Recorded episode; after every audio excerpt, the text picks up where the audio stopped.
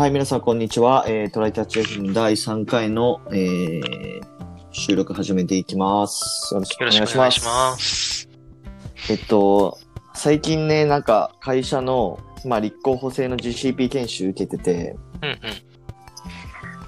えっと、去年の12月かな ?11 月か12月くらいからまあ始まってて、まあ月に1回くらいオンラインでうんやるんですよ。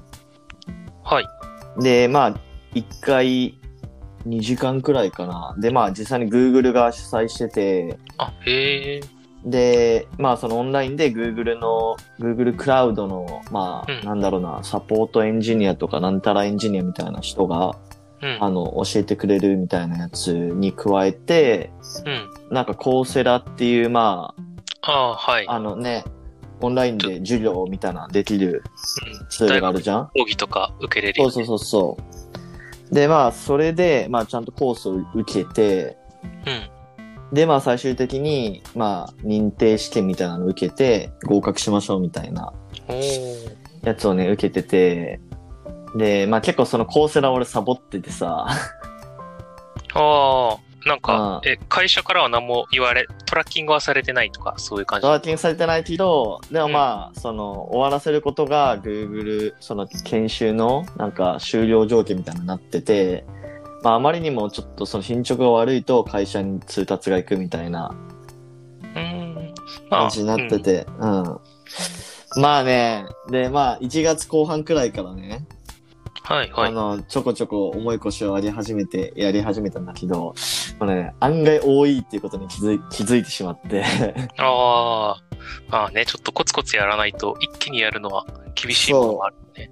でもまあ内容自体はすごい良くて、まあなんかコース2つあるんだけど、まあデータエンジニア系と、うんまあなんかクラウドアーキテクト系みたいなのあって、まあ俺はデータエンジニア系で受けてて、まあその、machine learning のこう、なんデータ基盤の作り方とか、あとまあパイプラインどう組むかとか、まあ面白くて、でもね、まあ2月の28までのその認定試験に合格しないといけなくて、で、まあ、それまでにちょっとコースを終わらせようとしたら、まあ、1日ね、1時間から2時間くらいやっていかないと間に合わないっていうのが、ま、あなんか、2週間くらい前に発覚した。結構ボリュームあるんだ。今からじゃあ30時間分ぐらいってこと？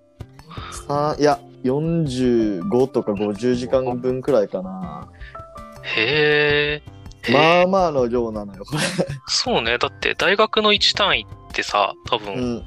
あのうん1.5時間とかの授業が、あの、何ヶ月っていうのを毎週やってるから。そうそうそうそう。それまあそれくらいの、うん、ボリュームあるね。なんか、そうそうそう。へえ。え、結構実践的な内容も多いんですか？なんかね、基本的には、まあその一つのコースの中に、うん。まあビデオを見て、うんまあそういう座学系のやつがあって、うん。で、絶対その中に一つ、その、実践、こう、実践演習みたいなのがあって、うん。うん。で、それをやると、まあなんか Google アカウント、一時的な Google アカウントが発行されるのね。うんで、それを使って GCP にログインして、で、まあ、これやってください、これやってくださいとか、なんか例えば Google クラウドストレージのインスタンス立ち上げて、うん。まあ、こことビッ、なんだろう、ビッグクエリに接続して、データを流してとか、うーん。そういうのをやって、まあ、完了とするみたいな。それがだいたい1時間くらいのコースで、へえ。なるなほどかなかね、濃厚だなっていう。そうね。あの、うん一時期話題になった、あの、機械、オックスフォード大学の機械学習のあるよね。ねアン、ドリュー先生の。でそうそうそう。いや、でもまあまあ、それよりかはまだ、俺もね、あれ、あれ、6週目か7週目くらいまでやったんだけど、あれ。うん。あれの方がやっぱしんどいかな。あれはね、確かに、ただあの、うんオクターブっていう言語を、知らない言語でやるっていうのが若干のしんどさあったよね。まあね、確かに。まあ、あれは僕はなんとか耐えてクリアしたよ。マジか。でもあれはすげえいいコースとういうんか。とてもいいコースだった。あれ Python でやってたらなんか派遣取れたんではっていう噂すらあった。そうだね。まあまあ、でも、せっかくのね、機会だしね、まあ、これくらいちょっと自分を追い込まないとさ、うんまあ、実際俺今仕事で GCP とかそんなめっちゃ使うってわけでもないから、まあ、こうやって追い込まないとやらないなと思ってやってそうだますよ。ね。でも僕も興味あるから、ちょっとよさそうだったらやってみようかな。なんかその GCP をうん導入してる企業をだけが受けれるコースらしいよ。なんか。おー、そうそうそう。そういうやつか。そうそうそうそう。まあまあままあまあまあ。あ。まあ機会があれば。でもそういうユーデミーとかコーサラとかいくらでもコースあると思うから、うん、まあまあやってみるとね。いいかそうね。それに GCP が多分公式でチュートリアルとか出してるから、ね、本当やりたかったらそれやって、あとはなんかか、かぐるみたいな、あの、データサイエンスコンペの人たちの、なんか、うんでやってるまとめみたいなのを読んで、やれば、本気出せばできるはずなので、あとはまあね頑張ろうって話だね。はい。まあそんな感じです。まあちょっと前置きはちょっとこんくらいにして、はい。まあ今日の本題なんだけど、まあその前、前、イントロにもちょっと似てる話で、まあエンジニアが新しいこう言語とか、まあツールとかなりをこう新しく勉強するときの、まあ方法、まあどうやってるかみたいなちょっと話をしていこうかなと思って、はいはい。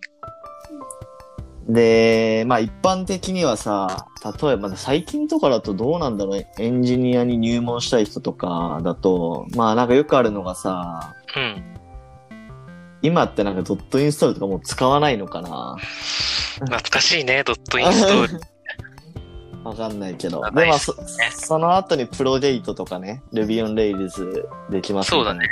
まあそれは結構今でもやってる人多いのかなそうね。順番としてはプロゲート流行って、テックキャンプが流行って、みたいなイメージがあまあでもテるかな。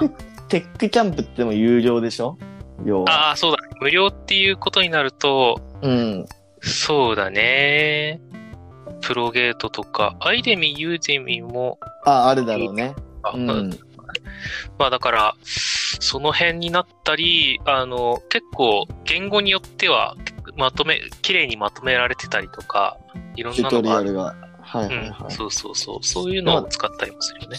でもなんかある程度さ、もうエンジニアとしてこう、キャリ、キャリアを積んでくると、もうあんまりこう、プロゲートとかさ、使わないよね。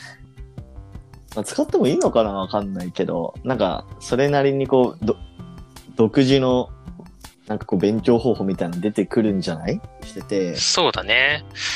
なんだろう。まあちょっと、コスダ流メソッドを教えていただきたいです。そうだね。まあ、行々しいものはないんだけど、あの、うん。まず始める動機って2つぐらいに分かれると思ってて、あの、うんうんうん必要に迫られてやるのか、あ、この言語やってみたいなと思ってやるのかの二択だと思うんですよ。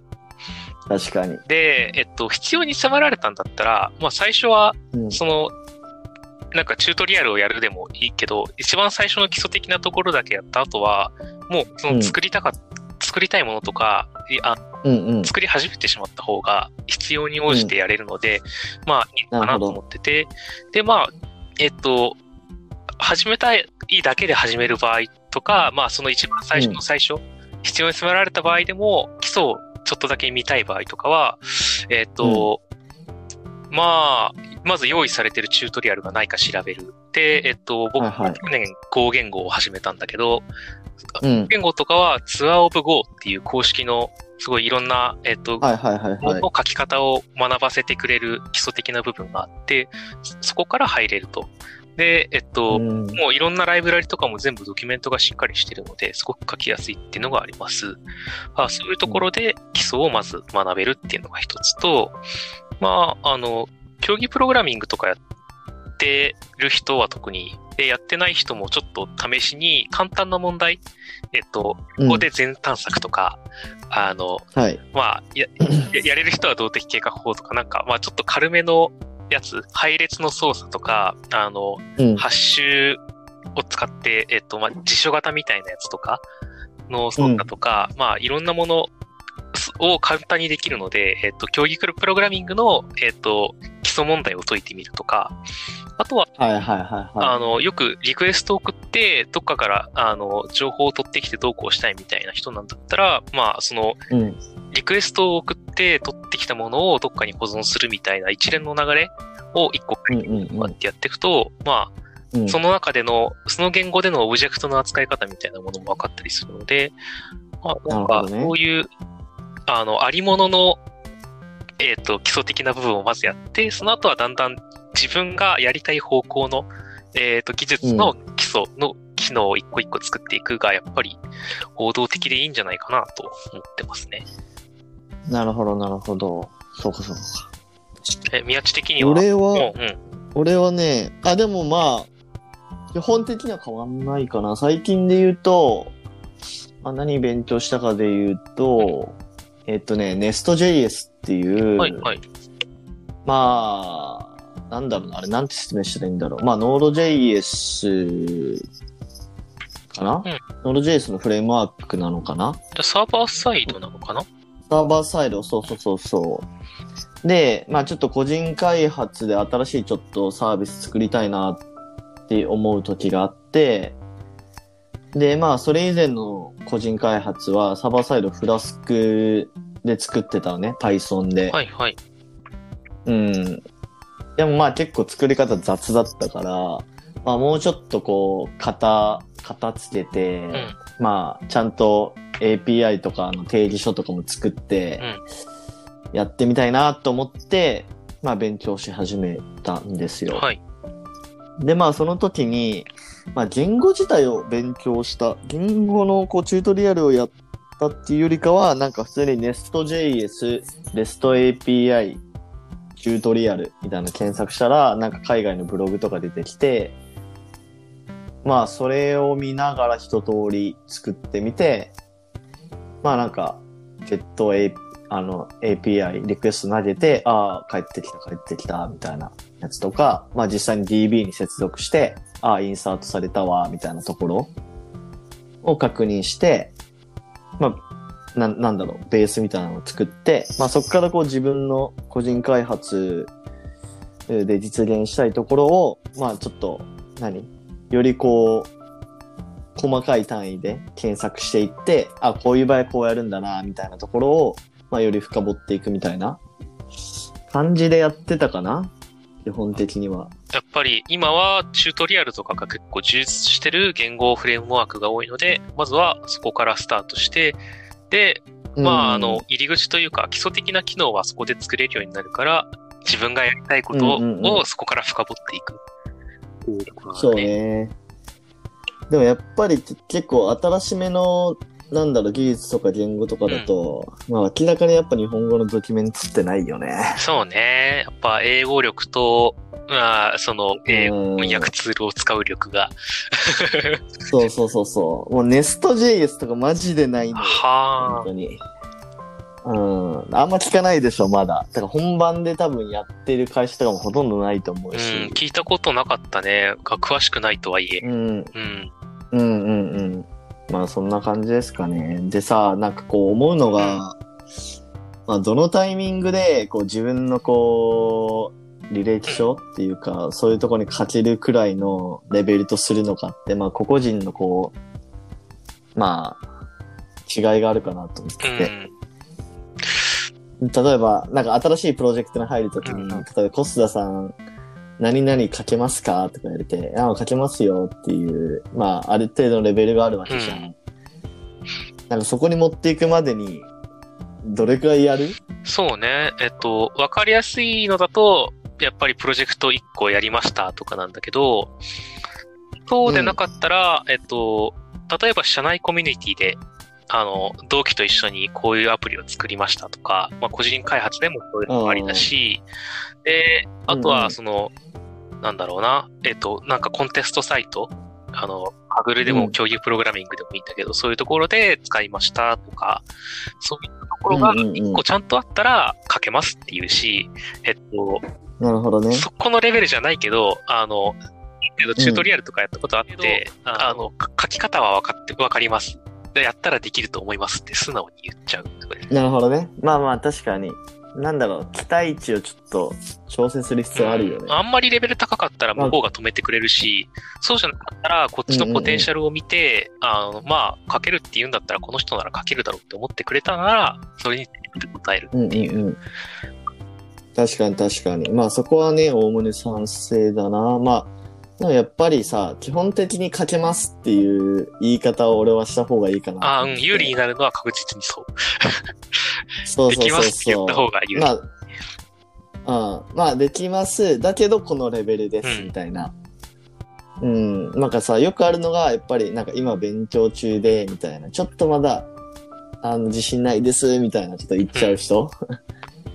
でも、それって結局、その、さらに、ね、なんだろう、学習するチャンスを逃してるだけだから。そうだね。まあそこで自信を持って、あの、嘘を言えないみたいな誠実な子の方が僕は好きだけど、まあそういう人がいるから、あの、えっ、と、言いやすい何かを無理やり作っておくのは大事だよね。さっき言ってたような、言ってたようなやり方から、ちょっと深掘っただけのものでも、えっと、これがあって、うんうんうんこれはできますって、言え、自分が言えるところまでちらっと作っちゃうっていうのはありだと思う。結局それで勉強もできるしねうん。で、まあ、その後うんは、プロジェクトに入って、レビューもらいながらやった方が絶対伸びが早いから、あの、押し切って入るのが吉。ではあるよね。そうね。まあ、おすすめはやっぱり自分のこう、ポートフォリオをちゃんと作って、GitHub に公開してるっていう状態。うん、それは一番強い。まあ多分、見る側もさ、あの、まあ実際どういうレベルで書けるんだっていうのを見れるし、まああとその次のおすすめなのはやっぱ、まあ一番最初にも話したコーセラとかの認定書終了証明書みたいな、そうだね。。そういうのは確かに強いね。うん。くらいかな。まあ、個人開発とかやってることの強みは、そういう GitHub に載せやすいことだよね。あの、プロジェクトのやつを載せるとどうなるかみたいなのは最近ニュースもあったと思うんだけどね。確かにそれは確かに。また別の回でやると思いますけどね。はい。あの、そうね、俺も、あの、今の会社に転職するとき、まあ前職では Vue.js とか全く使ってなかったけど、まあ個人開発で使ってて、それなりに。で、それでまあ、あの、あ全然使えますよ、みたいな感じで、履歴書に書いて、まあ今も Vue、Vue で仕事してるから、うん。やっぱ見えるところにまあね、そういう意味でもね、そう、そうそうそうそう置。けると強いですね。そうっすね。まあそんな感じで今日は終わりましょか。そううですね。はい。はいじゃあなんか、え、あの、後々、後々っていうかまた今度いい感じのメソッドがあったらね、話し。たいと思います。これよかったら貯めといて、またはい一本たい。はい。はい。じゃあお疲れ様です。And now, a short commercial break. 現在エンジニアの採用にお困りではないですか？候補者とのマッチ率を高めたい、辞退率を下げたいという課題がある場合、ポッドキャストの活用がおすすめです。音声だからこそ伝えられる深い情報で候補者の興味関心を高めることができます。株式会社ピトパでは企業の採用広報に役立つポッドキャスト作りをサポートしています。気になる方はカタカナでピトパと検索し、X またはホームページのお問い合わせよりご連絡ください。